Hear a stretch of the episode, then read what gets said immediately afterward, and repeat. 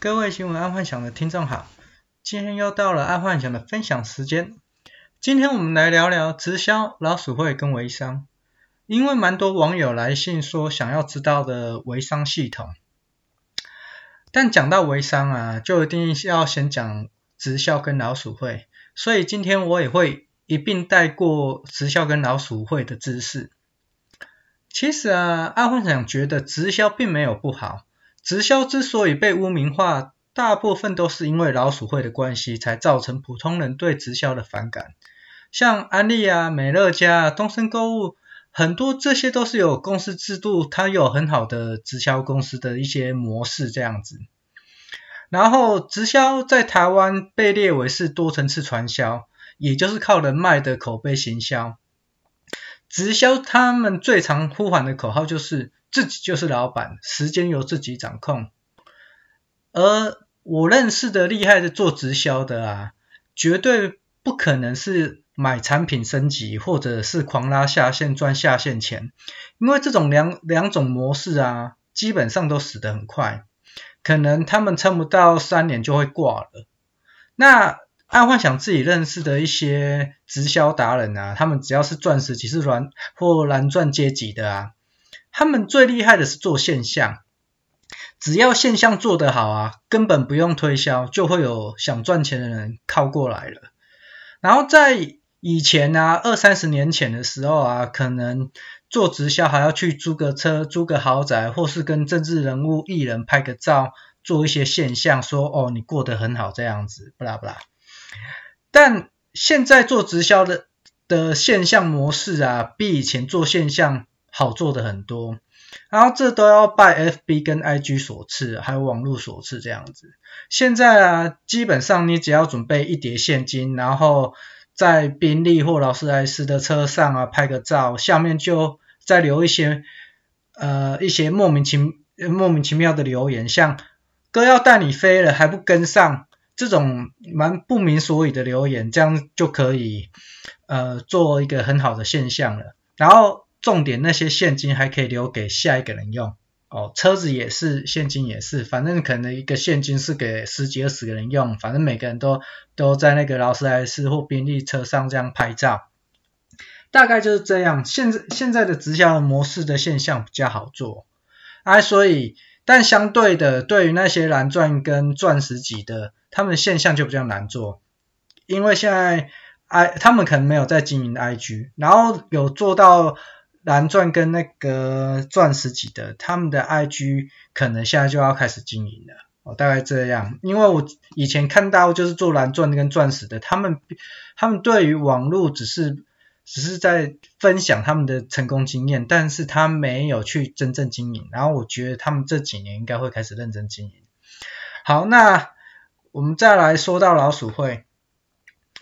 如果要说到老鼠会啊，然后就不得不说老鼠会的源头宏源集团。宏源集团是在一九八零年出来的，然后现今台湾所有的老鼠会系统啊，差不多就是宏源集团出来的变化。那对爱幻幻想来讲啊，怎么去定义老鼠会跟直销？其实还蛮简单的，老鼠会啊，就是高获利或高分润。然后比较没有公司制度，然后加上可能两年内就一定会倒闭。为何为何会在两年内倒闭的原因其实也蛮简单的，因为就是在学术界常说的庞氏骗局嘛。哦，这庞氏骗骗局，如果听众想知道的话，自己去 Google 或者是之后我会再设一个 Podcast 出来讲庞氏骗局这样子。这个庞氏骗局就是利用投资者的本钱，然后分润高红利给投资者，而通常譬如会投一百万，然后一两年就会回本，一个月就回馈你个个五万、十万这样子，然后他你在一两年投一百万，一两年就会回本，所以投资者会觉得说这是可以冒的风险，所以通常就会找亲朋好友一起投入老鼠会，但。老鼠会啊，在台湾从成立到倒闭的寿命啊，越来越短。以前我看过的老鼠会啊，就是因为它不断的有来来源嘛，就是不断的老鼠进来，所以它最长可以撑十几二十年，呃，大概十年啊，十年最长，对，十年多，然后接下来就成七年八年，然后在近十几年，大概就是两年内一定倒闭。哦，假假设它是老鼠会，然后我看过最短的有可能半年就撑不下去就倒了。哦，啊，为什么？因为它来源没办法一直持续，然后，然后一开始的人就开始，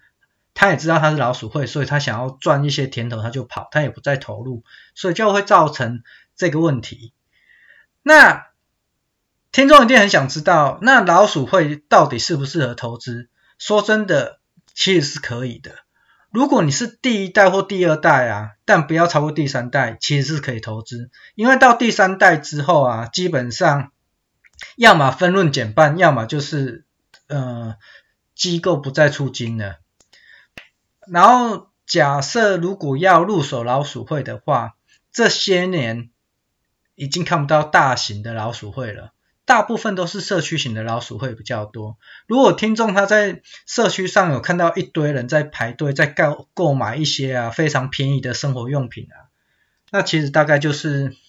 就是老鼠会了哦。如果你看到就是可能在在一个社区或一个转角看到很多人在排队，然后上面也没有扛棒，然后可是里面却是在购买一些生活用品，然后非常便宜，可能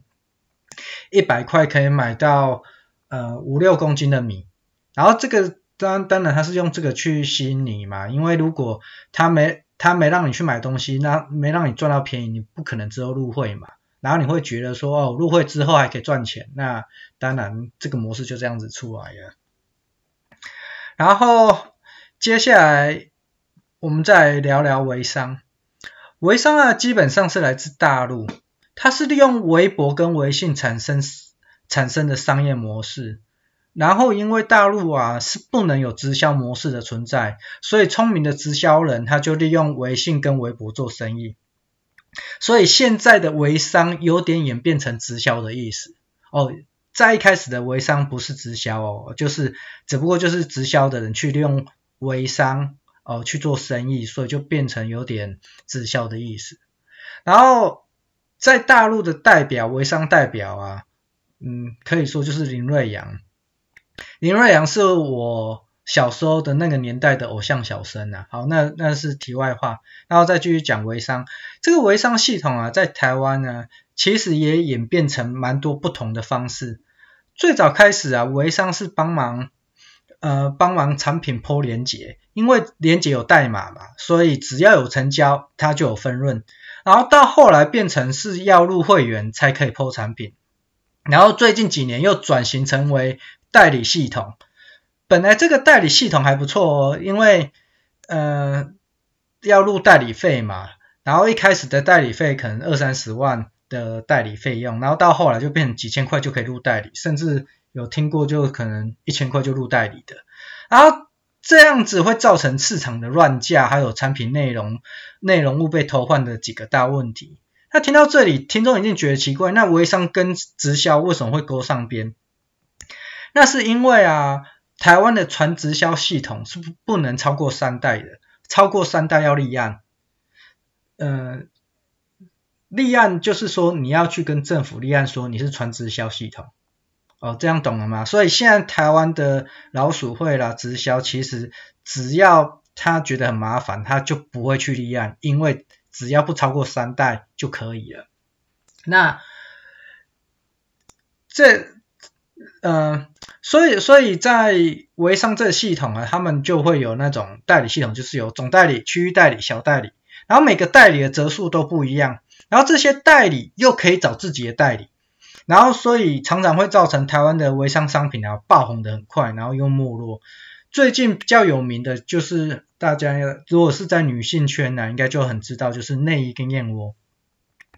当然，爱幻想觉得啊，这些商品啊，哦，这些商业行为应该会再次变形。毕竟，呃，以目前的趋势来讲，就是人人都是老板的年代，应该会有更好的微商模式啊。毕竟，呃，大陆是做得很好，而、台湾微商做烂掉的原因，我觉得是因为，呃，台湾实在太小了，然后整个在那种网红圈或 KOL 圈啊，都就是那一挂，然后结果每个人都入代理，那要卖给谁？哦啊，因为网红的追踪者又是属于男性居多，然后你去每个网红都代理了，可是他的追踪者如果是男性的话，那就根本也卖不了，然后就变成有带货能力的网红就那么几个，那么有带货能力的网红如果又入代理了。那其他的网网红都不知名的网红又也入代理，那就会造成整个乱价。因为假设你卖不掉，你就欧北北嘛，就挤着就卖掉。然后因为没有好的公司制度，所以他没有办法去控制呃折数的问题。就是说我想要赔钱卖嘛，反正我就不不想要再进这一类系列的产品，我就赔钱卖，那也会造成这个问题。那我觉得最近好像。呃，微商系统它又开始在变化了，开始有公司制度的模式出来，我觉得这样子就会比较好。好，今天先分享到这。